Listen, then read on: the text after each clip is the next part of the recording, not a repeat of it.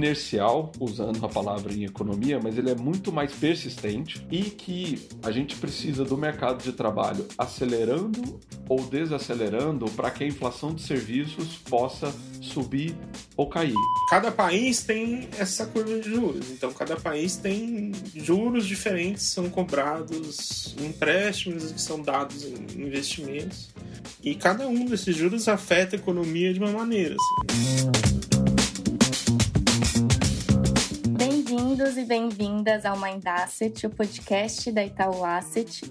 Eu sou a Clara, da equipe de comunicação, e hoje o nosso episódio vai ser dedicado a explorar mais sobre o uso de dados na pesquisa econômica. E bom, se você já acompanha as nossas lives mensais e conhece o nosso economista-chefe, Thomas Vo, sabe que a gente sempre traz exemplos e conta como o uso dos dados embasam e suportam todas as nossas análises e decisões. Bom, então nada mais justo do que a gente explorar mais esse tema e trazer os responsáveis por rodarem toda essa engrenagem para bater um papo aqui com a gente. Por isso, hoje eu conto com a presença de dois convidados especiais da nossa área de pesquisa econômica e dados o Felipe Borali, Head de Data Science, e o Fernando Roriz, Head de Data Economics, para contarem mais sobre o trabalho deles, trazerem exemplos práticos e aplicações do uso de dados no nosso dia a dia aqui na Itaú Asset. Bom, então vamos lá. Oi, Borali, oi, Roriz, tudo bem? Sejam super bem-vindos ao Mind Asset. Bom dia, pessoal.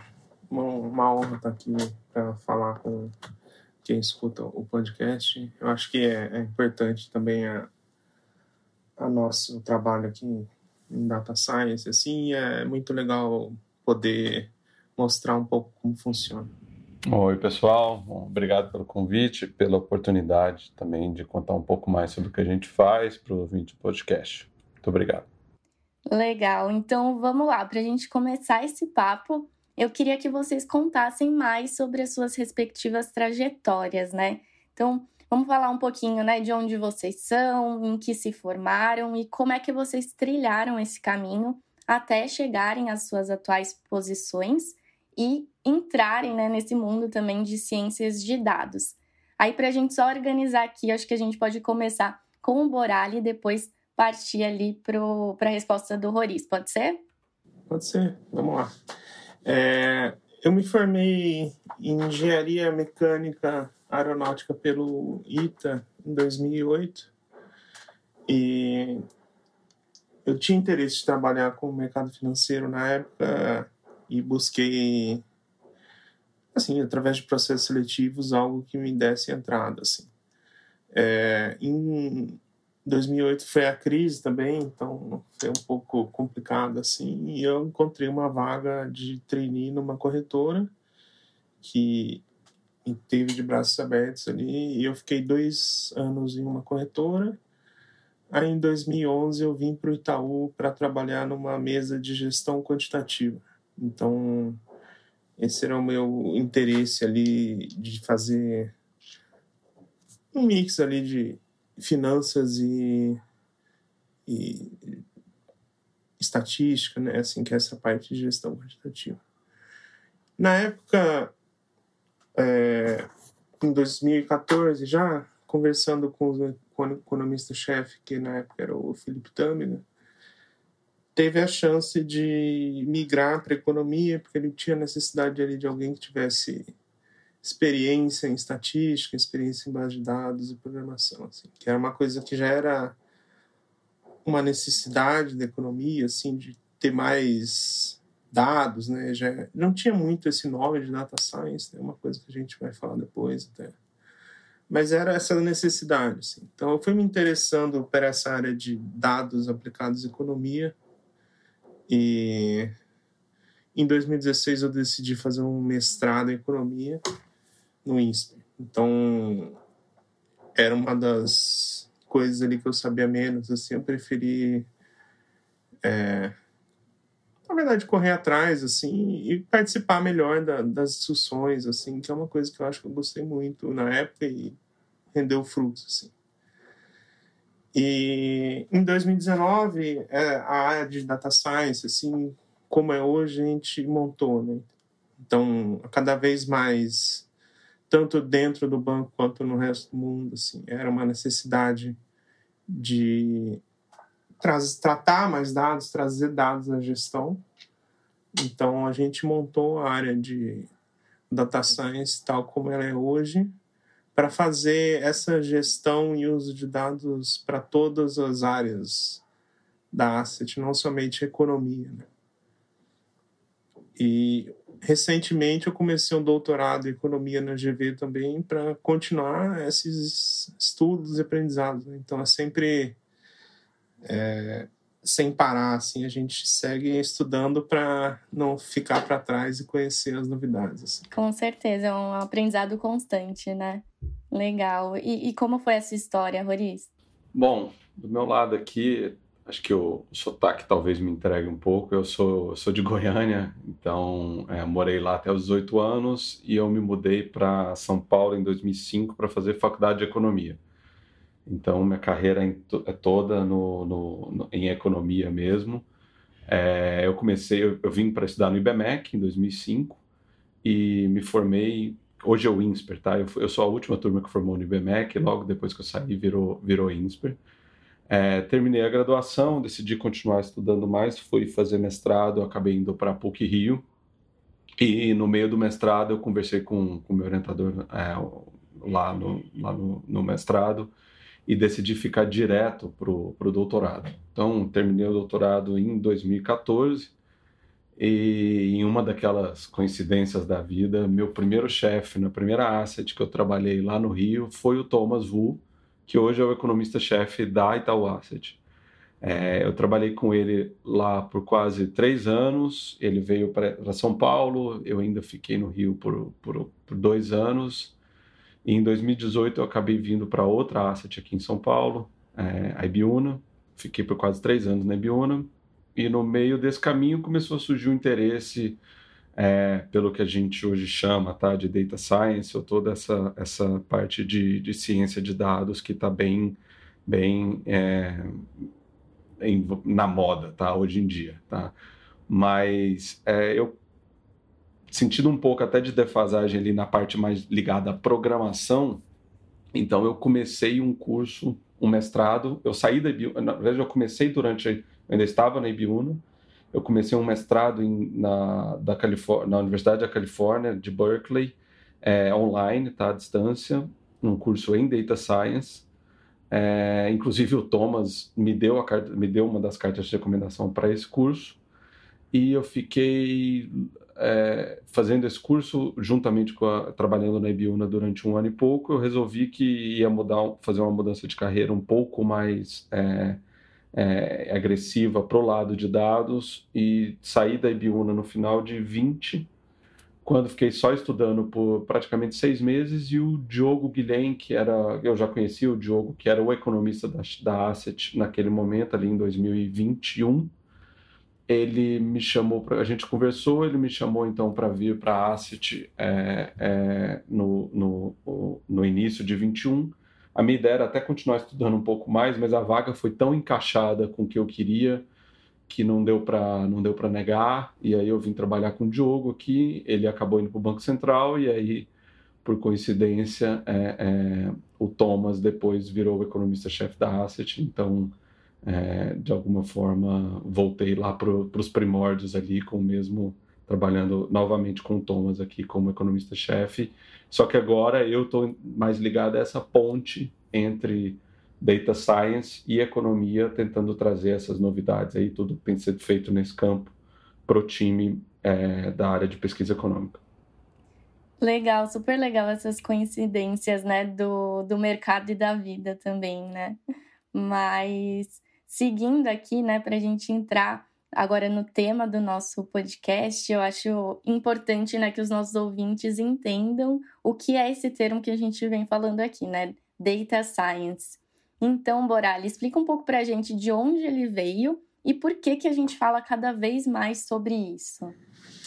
Então, Data Science é uma ciência muito recente, assim, né? Então, até a definição do que é data science, o que a data science faz, assim, é bastante nova e não é fechada, assim, né? Se a gente procura o que é data science, sim, várias diferentes definições, mas eu vou tentar dar um, um resumo aqui para quem está acompanhando. Então, é, todas as conversas assim, passam por ter data science é uma aplicação de programação, né, de computação, junto com estatística, junto com conhecimento do, do campo, ali, né, do domínio que você vai exercer.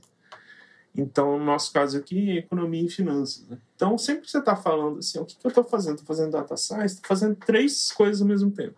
Estou fazendo programação, fazendo estatística aplicado naquele problema. Nossa vida aqui é finanças.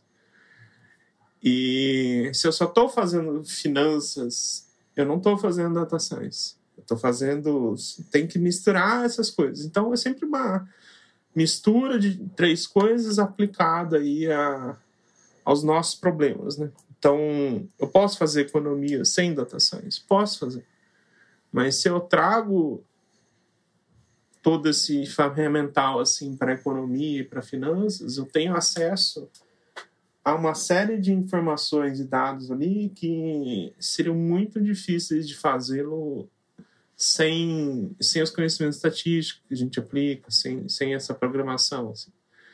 E é uma coisa que foi nascendo enquanto a gente está aqui, assim. Então, nem eu falei no começo, assim, em 2015, quando eu entrei, não existia esse termo data science. Assim. Existia Machine Learning, talvez, que é um, que é um sub pedaço ali do, do campo, mas nos falava data science, é uma coisa bastante nova, assim. Então a gente foi evoluindo e, e montando as, as, nossas funções aqui junto com o campo. E passamos por essa mudança até de, de linguagem, assim, de nome do que, que é data science. Né?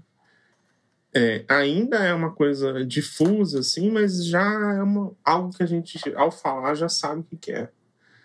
E usando sempre esses três campos diferentes em conjunto que eu falei, a gente resolve os nossos problemas aqui do dia a dia. É, tem data science aplicada a vários outros campos. Assim, não estou falando que sempre é finança. Né? Então, você tem data science no mundo de venda de imóveis, você tem data science no mundo de esportes. Então, pessoas lá acompanhando os jogadores no campo para ver quem correu mais, quem correu menos. Eles conseguem olhar a imagem da câmera e isso tudo é data science. Assim. Nossa data science é aplicada à economia, mas vários dos métodos que a gente usa aqui a gente poderia aplicar a outros campos. Assim. Essa é a parte interessante do nosso trabalho também. Com certeza, bem legal, Borali. E aí, até puxando agora, né, trazendo para o contexto né, da equipe econômica, é, Roriz, o que, que significa né, a aplicação da ciência de dados em economia? Conta um pouco mais para a gente é, desse, desse foco nosso aqui na Itaú Asset em si. Bom, acho que, de alguma forma, acho que trazendo o que o Borali, Borali comentou, é, os métodos estatísticos tá, que estão ligados a você fazer data science é uma das, uma das, da, dos, das condições aí que o Borelli citou para ser data science, a gente já usa como economista há bastante tempo. Tá? Então, é, tem um campo dentro de economia que conhecido como econometria, que é justamente o, o juntar a economia com, com estatística. Basicamente é isso. Então a gente já usa essa, essa ponte aí entre é, economia e estatística há muito tempo. Tá? Tem vários métodos que, que, que usualmente são usados para fazer projeção, para fazer regressão, é, para tentar, tentar ver o que vai acontecer é, em algum momento do futuro, etc. A gente já, já usa há bastante tempo. Então, é, o que a gente entende hoje por ciência de dados e aplicação em economia na minha frente, na minha opinião, está ligada a duas frentes, tá? Primeiro, é a possibilidade da gente escalar processos, tá, de forma robusta, sem que a gente tenha necessidade recorrente de trazer mais gente tá, para operacionalizar esse processo. É, e eu acho que é importante a gente juntar isso com o fato que a gente, ao fazer isso, libera tempo dos economistas tá, para fazer a análise dos dados e não ficar focando, por exemplo, no processo de atualização, de buscar o dado, etc. Então, no fundo, a gente tenta liberar tempo do economista para que ele use o conhecimento dele e o treinamento dele para realizar, para realizar análises que gerem valor para os nossos gestores.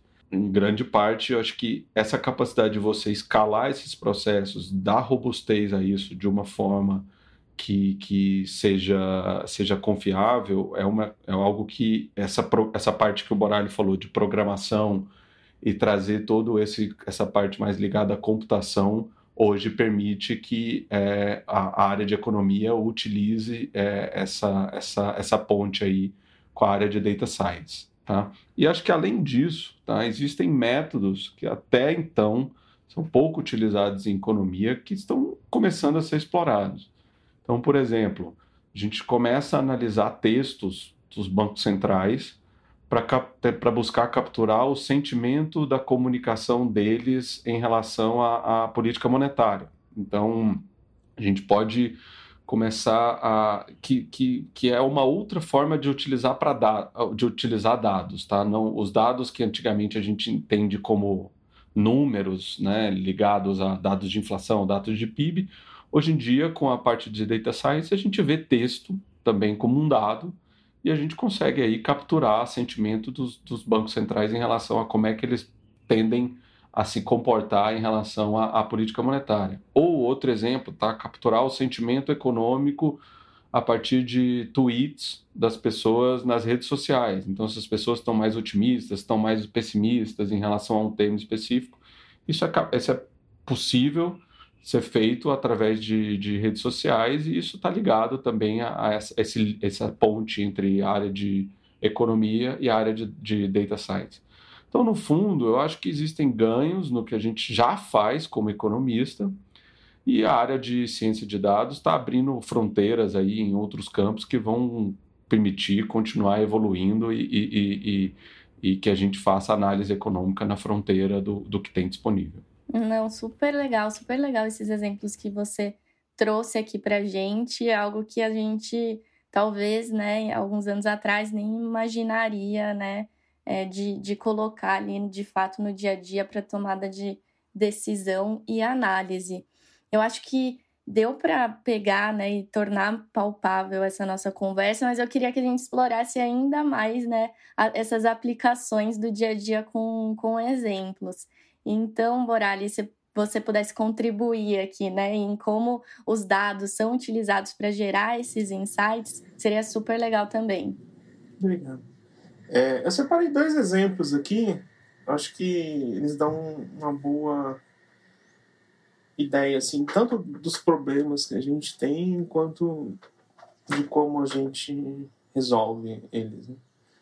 Então, primeiramente, assim, vou falar um pouco de, de inflação, que é um, principalmente no Brasil, assim, é algo muito importante, mas recentemente no mundo também, assim, todo mundo está se preocupando com inflação.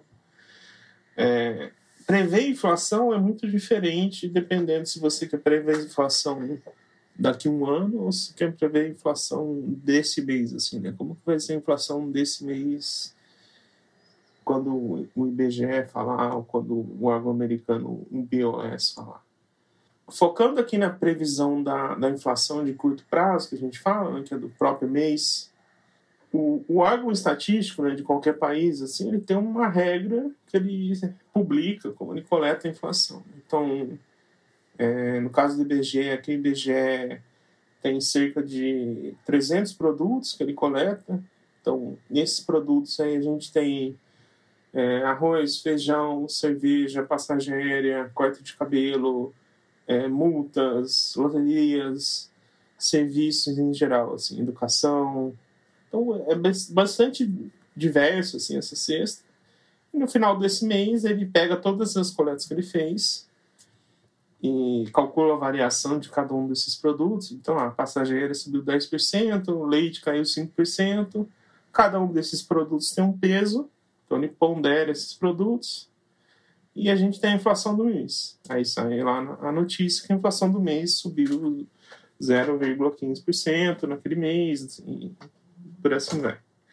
Se a gente conseguir replicar essa coleta, a gente consegue ter uma estimativa de qual vai ser a inflação do mês. Então, se eu conseguir, de alguma maneira, fazer um processo similar ao do IBGE, então eu consigo coletar ali alguns produtos, né, que tem mais peso né, no índice, então eu consigo coletar vários alimentos, eu consigo coletar alguns serviços, consigo coletar preços de combustíveis, que é bastante importante, consigo coletar passagens aéreas, que tem variação alta, é, eventualmente, assim, até vira meme algumas coisas, né? Você tem preço de tomate, que eventualmente sai na notícia, e as pessoas comentam, tem preço de carne, preço de ovo. Então, vários desses produtos ali são... Tem fontes públicas que a gente consegue consultar e tem fontes privadas, né? Que a gente pode pagar para uma coleta e ter acesso a esses dados ao longo do mês a, a captura desses dados é muito complicada para ser feita manualmente. Assim, né? Então a gente tem que ter uma série de processos automatizados ali para que esse dado chegue na mão do economista já bastante resumido. Assim. Então o economista ele recebe já um, um resumo bastante menor do que os dados originais para ele ter uma fazer a previsão dele de, de inflação do mês. E isso não é só no Brasil, assim, a gente faz isso para vários outros países. Assim. Então, apesar de a gente estar no Brasil e acabar tendo um foco maior no Brasil, assim, é, prever inflação é muito relevante para vários países, inclusive nos Estados Unidos, né, que é nos anos passados assim, os Estados Unidos sempre teve uma inflação bastante estável e agora está com uma inflação alta assim, tem sido bastante relevante prever e acertar a inflação nos Estados Unidos. Né? E vários outros países também têm títulos indexados à inflação. Né? Então, você tem, assim como no Brasil a gente tem TNB, nos outros países você tem é, títulos governo que são indexados à inflação. Então, aí que vem a, a, a principal interesse nosso aí de acertar a inflação no meio. Né? Você está usando dessa previsão para fazer a, a gestão melhor nesses títulos que são indexados. É, como outro exemplo também, a inflação é um caso esperado, né? Assim, a gente sempre vai ter que fazer a inflação. Eu vou trazer o um exemplo agora do, do Covid, que foi completamente inesperado. Assim. É, a pandemia, quando começou em, em janeiro de 2020 na, na China, assim, se tornou pública e tal, era, um, era uma indecisão se aquilo ia ser relevante para o mundo, se ia ser relevante só para a China, qual que ia ser o, a dinâmica daquilo.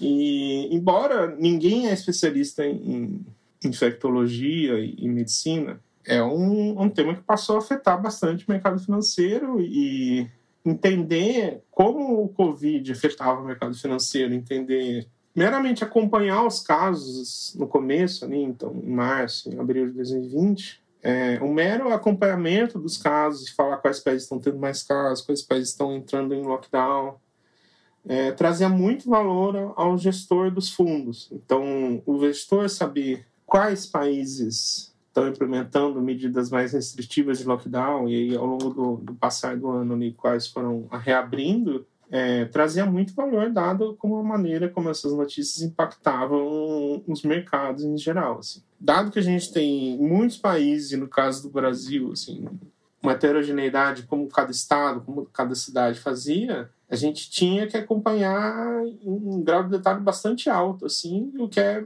bem difícil fazer de forma não automatizada. Assim.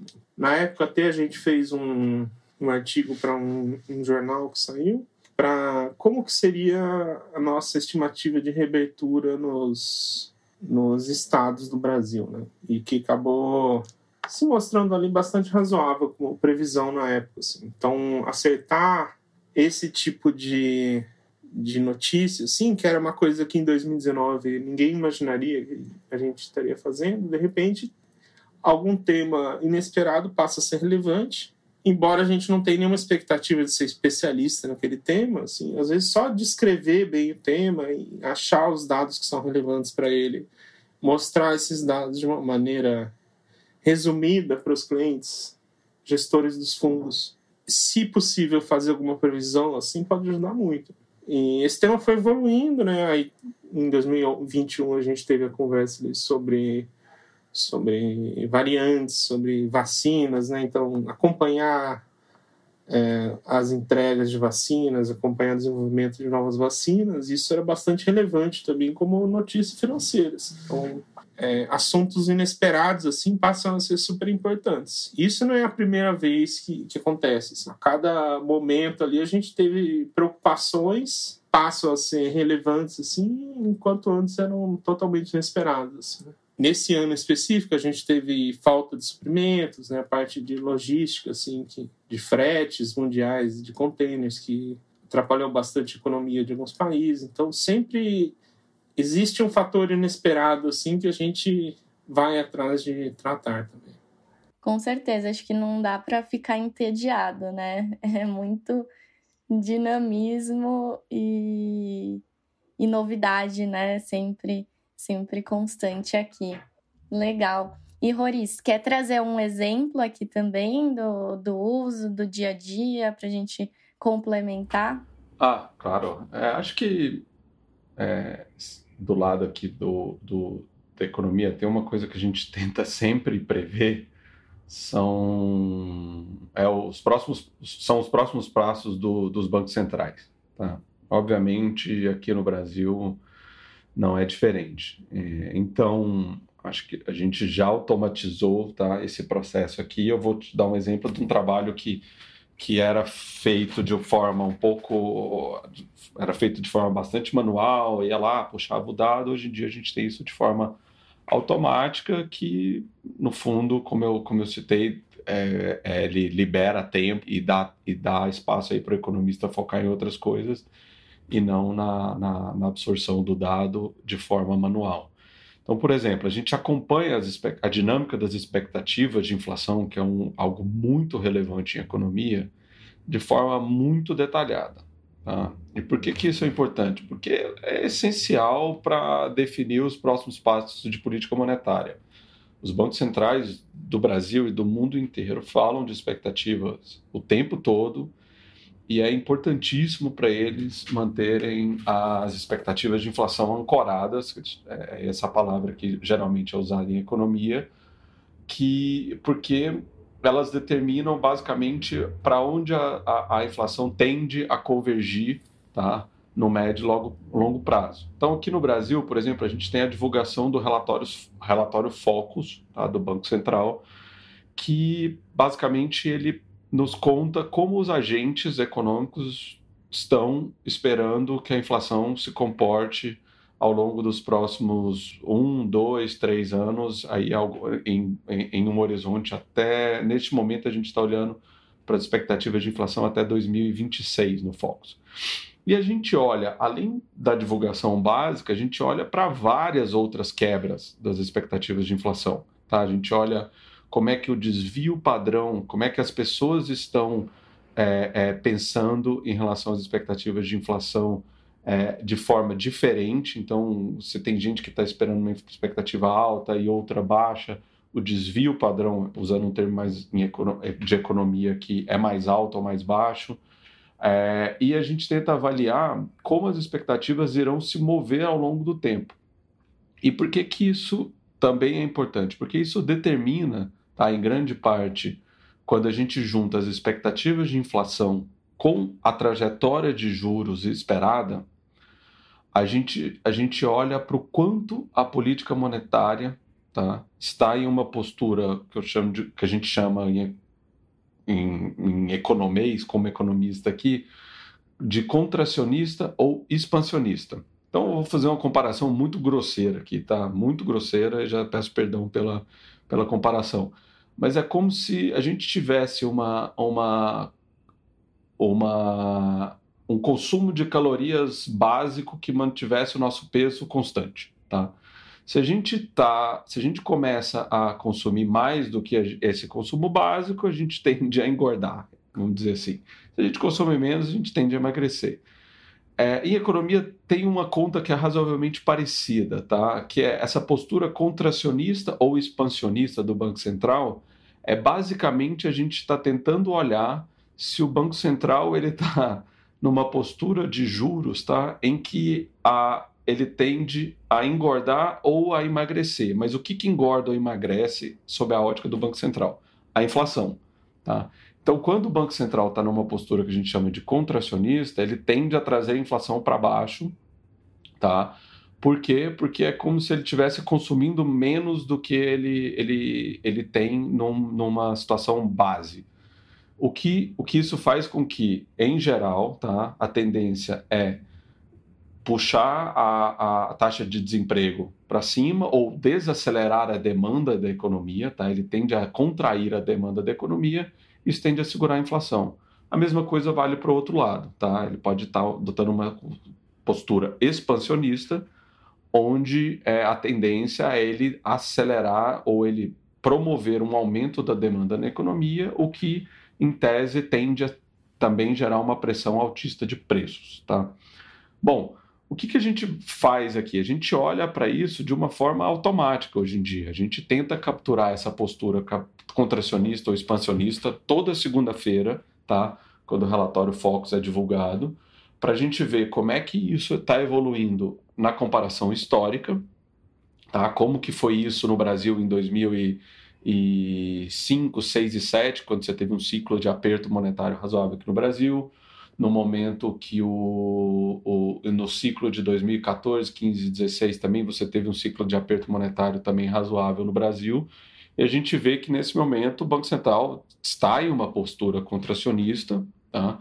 e a gente adota, a, é, é, a partir dessa, dessa, dessa análise, a gente consegue avaliar basicamente como é que devem se comportar a dinâmica das expectativas de inflação, da inflação efetiva, onde a gente joga nos nossos modelos, mas acho que vale ressaltar onde a gente antigamente eu já fiz isso, tá, em outros lugares, onde gente, eu ia lá, pescava o dado na mão e capturava as coisas de uma forma manual. Hoje é feito tudo de forma automática, a gente sai o dado do Fox, logo depois, um pouco depois, a gente manda esse e-mail com toda essa avaliação de, de, de política monetária, onde a gente consegue dar essa informação para as nossas, as nossas mesas e, e para os outros economistas também de forma mais ágil. Legal, super interessante, Roriz. Adorei o, o paralelo também. É, como a gente já viu, né, até agora, né, as nossas análises, né, são repletas aí de profundidade, são muitos dados, indicadores, variáveis. É... Só que aqui a dúvida que surge, né, é que como que essa leitura, né, quantitativa e qualitativa dos dados se complementam, né? Como que a gente faz a junção desse, dessas duas variáveis aqui para sair, enfim, a análise no momento que a gente considera aqui né, a mais apropriada? Como, como que é o segredo aí? Não basta tá, olhar apenas para o dado divulgado. Por exemplo, divulgou um dado de inflação no Brasil, o IPCA. Acho que tem muito mais é, informação quando a gente olha por dentro do dado, tá? não só o, o, o, dado divulgado. Então, como que a gente olha por dentro que está acontecendo com a inflação, assim como a gente, como eu acabei de citar, que a gente olha para os dados de expectativa de inflação de forma muito é, destrinchada, tá?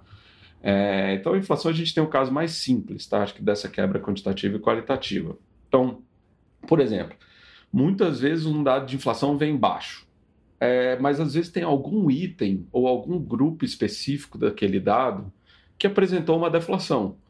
Então, pode ser que o dado veio baixo porque alguma, alguma coisa caiu muito e jogou o que a gente chama do, da divulgação do dado agregado é, para baixo, mas muitas vezes esse, muito, esse dado baixo não diz muito sobre o futuro da dinâmica de inflação.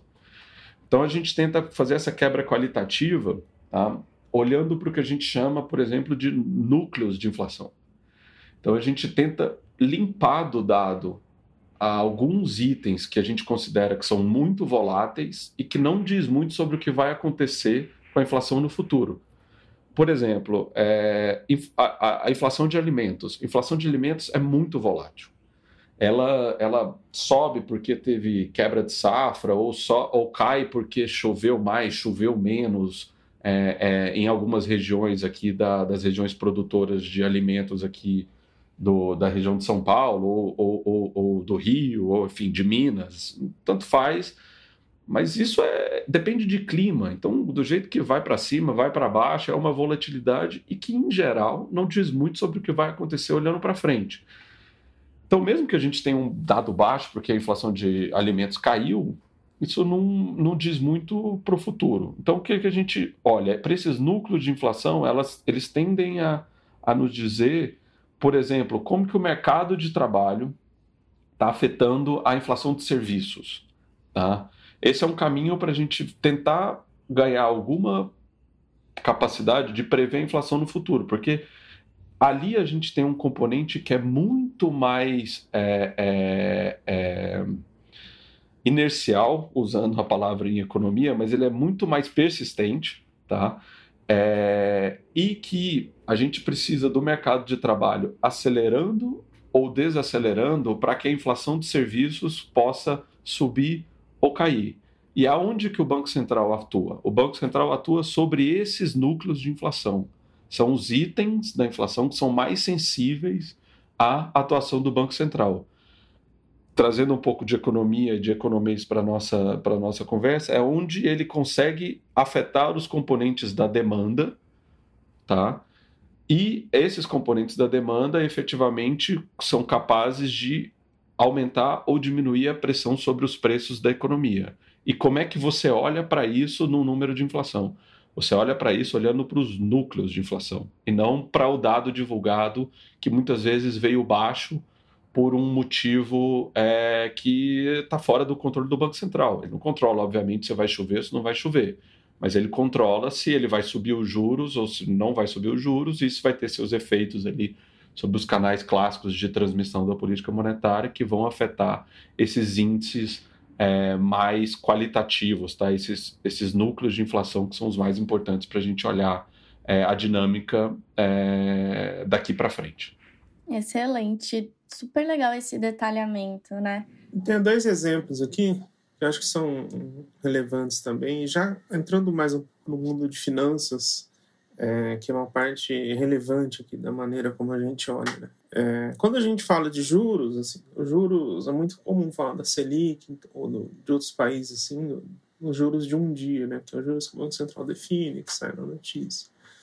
Mas tem uma infinidade de juros ali que afeta a economia. Assim, né? Então, se você for fazer uma aplicação no, na sua de um CDB para amanhã, você não vai receber a Selic. Assim, você recebeu juros de um ano. Então, juros de dois anos, dependendo ali do tempo da sua aplicação. E esses prazos dos juros né, geram o que a gente chama de, de curva de juros. Então, você tem ali é, os juros para cada prazo, hoje, é um, é um juros diferente. Então, se eu quiser tomar um empréstimo daqui para um ano, para cinco anos, para dez anos, também são juros diferentes. Assim. E cada país tem essa curva de juros. Então, cada país tem juros diferentes, são cobrados empréstimos que são dados em investimentos. E cada um desses juros afeta a economia de uma maneira. Assim. Então, se você está querendo é, fazer um investimento de longo prazo, assim, comprar uma casa, é, os, os, juros que é mais importante para aquele investimento são os juros de 20, 30 anos. Assim. Então, nos Estados Unidos é muito relevante olhar, por exemplo, esses juros de longo prazo. E não só como eles afetam a economia, mas como eles afetam uns aos outros. Assim, né? Então, uma alta dos juros de 30 anos pode afetar os juros de, de 20, 10 anos. Uma alta nos juros de 10 anos americano afeta os juros brasileiros de prazo mais longo. Assim. Então, e ao levar todos esses dados em consideração, assim, então eu tenho dezenas de curvas de juros aí, cada uma com dezenas de pontos e se afetando de maneiras bem complexas, assim, a gente tem uma massa de dados que só tem uma leitura qualitativa a ser tomada, assim. Então essas variações assim acabam afetando as decisões das pessoas, as decisões das empresas e, e tem já uma maneira que a gente pode ler isso e como isso afeta as empresas, as economias do mundo. Assim. Então, é, a leitura do dado ela chega e resume, e tem até uma previsão, mas em algum momento alguém tem que tomar uma decisão com base em todos esses números que estão girando. Assim, né? Então, essa pessoa que vai tomar a decisão pode ser o CEO da empresa, pode ser a pessoa que está comprando casa, pode ser alguém que está fazendo o financiamento de, de, um novo automóvel, e isso vai afetando a economia e o conjunto dessas informações assim leva o gestor a tomar as decisões de investimento dele. É, e assim dados de ações assim então a gente é comum falar de dados de ações como fundamental, né? Assim, os dados de balanço, se a, empresa aumentou o ativo dela, se ela tomou mais dívida, como foi o fluxo de caixa dela naquele trimestre, assim, mas você tem várias outras coisas que a gente pode ir além disso. Então, você pode o que a gente tem hoje, assim, chamado de alternative data, né? dados alternativos, é, que são dados talvez inesperados, assim, mas que podem afetar o dia a dia das empresas. Assim. Então, voltando ali ao que a gente falou, o Covid, todo o Covid, o evento Covid, gerou um monte de dados alternativos assim, que afetavam o dia a dia das empresas. Então, se você estava num, num estado americano que tinha mais ou menos casos de Covid, assim, a sua empresa podia ser mais ou menos afetada. Isso era uma das coisas que a gente olhava. Assim é, empresas de internet, por exemplo, elas são muito afetadas com fluxo de visitas a sites, com pesquisas do Google, com downloads de aplicativos, e esses dados, assim, a maioria deles são públicos. A gente consegue, de uma maneira, levar eles ao gestor e o gestor toma tem mais informação para tomar as decisões dele. Essa mescla de trazer os dados para decisões qualitativas assim que amplifica o conhecimento da pessoa que dá asset que vai tomar a decisão de investimento. Acho que é isso que é o nosso nossa meta assim. Com certeza é um grande diferencial, né?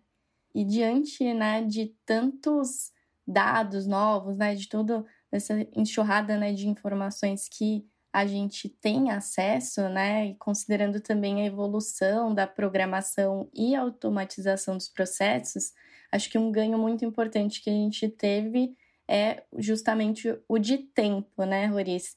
Então, queria saber de você, né, como é que funciona esse dinamismo entre a liberação de um novo dado e a análise dele em si?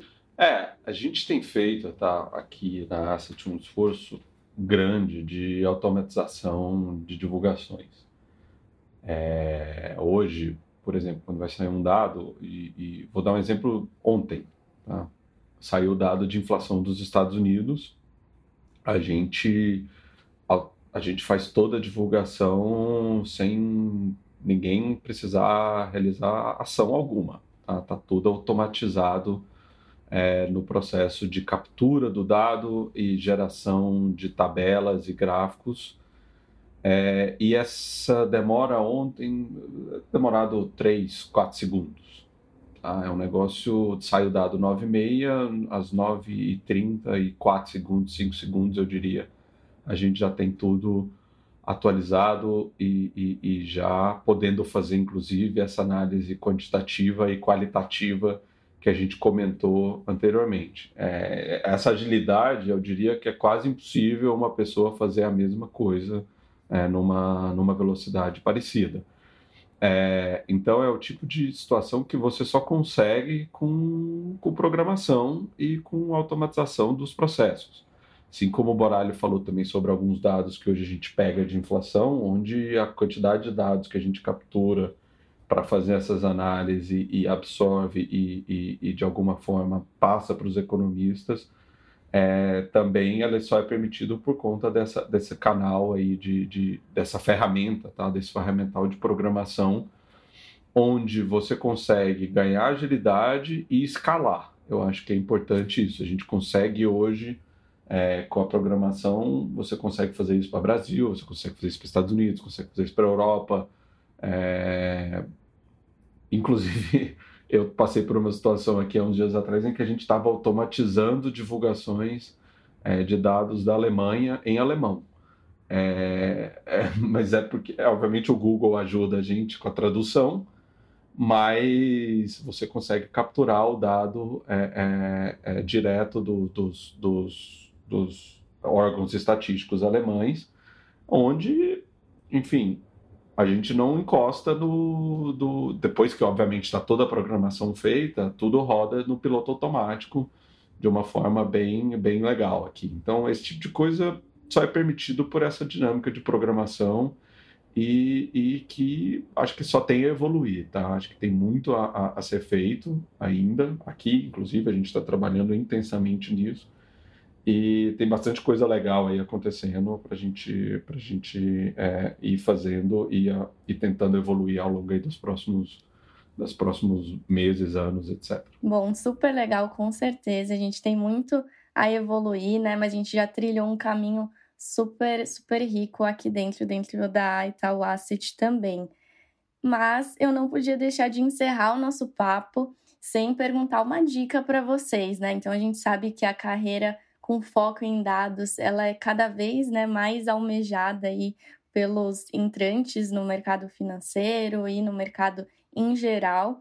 Então, eu queria que vocês trouxessem uma dica para aqueles que querem trilhar esse caminho. Qual que é o conselho de vocês, né, para essa pessoa se diferenciar no mercado? Data science, como a gente falou, né, é um conjunto de coisas, né? Então, dependendo da história de onde você que você tem experiência, assim, talvez você vai ter que se dedicar mais ou menos tempo a uma das coisas. Assim, né? A minha história, por ter feito engenharia mecânica, assim, eu conhecia bem estatística e, e médio programação. Assim. Então, estudei mais programação e tinha interesse em finanças, então estudei os dados de finanças e tudo mais. Assim. um exemplo mais genérico para quem está tá ouvindo, assim, né? É, é bom saber uma programação que é usada em data science de forma intermediária, assim, então acho que Python é a mais comum e ajuda muito saber Python. É, a maioria das coisas são feitas em Python e, e você vai estar à frente sabendo. É, e estatística, assim, um, intermediário de estatística também é, é, relevante. Assim. E como você vai aprender isso? Acho que tem pessoas que são mais propensas a quero fazer um curso e ter uma aula com alguém me ensinando. Tem, então tem cursos presenciais de várias faculdades, tem como o Roriz fez ali, cursos à distância de, de faculdades de fora de bastante renome. É, tem tutoriais, tem livros para quem é mais autodidata e gosta de entender sozinho o que está acontecendo. E ao assim terminar, né, uma dessas etapas assim, eu recomendo é, no seu próprio trabalho. Muitas vezes pode ter um, um, uma oportunidade, né, para trocar de área dentro da sua própria empresa, muitas vezes ou é, aparecer no LinkedIn no Twitter. Assim, acho que são pontos que a comunidade data science, principalmente brasileira, assim, usa muito.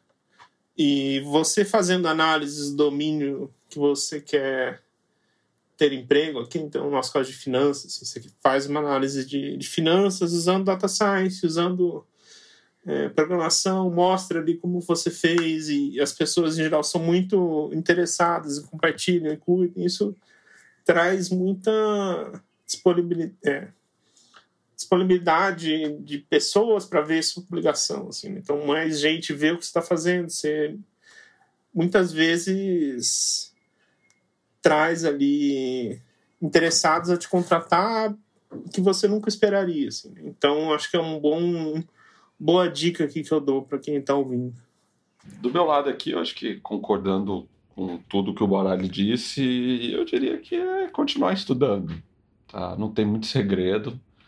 Dá um pouco de trabalho, ou às vezes muito trabalho, dependendo do assunto, mas é recompensador. É, eu, particularmente, eu enfim, minha carreira de economista de longa data, é, desde a graduação, e eu sentia uma defasagem ali razoável como programador. Eu programava, obviamente programei bastante durante o, o mestrado, doutorado, mas eu, eu, eu, brinco que era meio na força bruta, tá? Ia lá no, no, no help, dos, no, na, na parte de ajuda dos programas, ia entendendo ali meio que, que na marra como é que as coisas funcionavam e foi bem, foi bem relevante para mim fazer um curso é, de forma mais estruturada, que é bastante ligado à programação.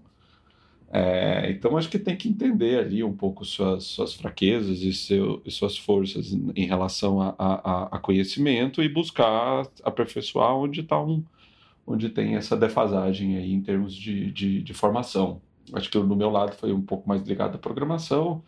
Obviamente, se alguém mais da, da área de programação vai ser gastar um pouco mais de tempo entendendo sobre economia, entendendo sobre finanças, entendendo sobre como as pessoas olham para esses temas no mercado, tá? E, obviamente, além de, de, estudar, obviamente, é bem interessante conversar com as pessoas que têm trilhado essa carreira, escutar podcasts como o Mind Asset, enfim, buscar se atualizar, entender para onde o vento está soprando e eu acredito realmente que essa área de data science é uma área que vai perdurar aí por bastante tempo no mercado. Legal, Borali Roriz, foi realmente uma aula sobre o uso de dados na pesquisa econômica. E eu vou aproveitar esse encerramento para deixar três convites para os nossos ouvintes. Então vamos lá.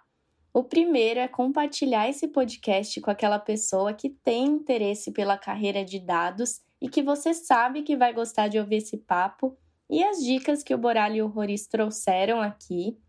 O segundo é ouvir o episódio 29 da nossa segunda temporada com o Matheus Rachu, que é portfólio specialist aqui na Itaú Asset, se você quiser se aprofundar mais e entender melhor sobre o dia a dia da nossa equipe econômica.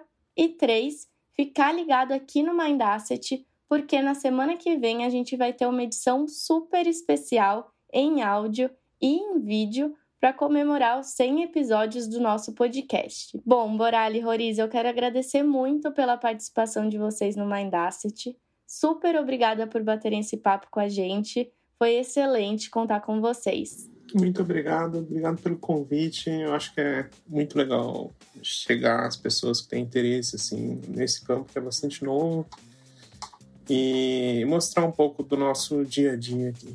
Bom, muito obrigado da minha parte também pelo convite, pela oportunidade aqui de, de, de conversar um pouco e também mostrar um pouco como é que a gente trabalha aqui na Asset. Bom, hoje o Asset fica por aqui, mas a gente se vê na próxima. Um abraço e até lá!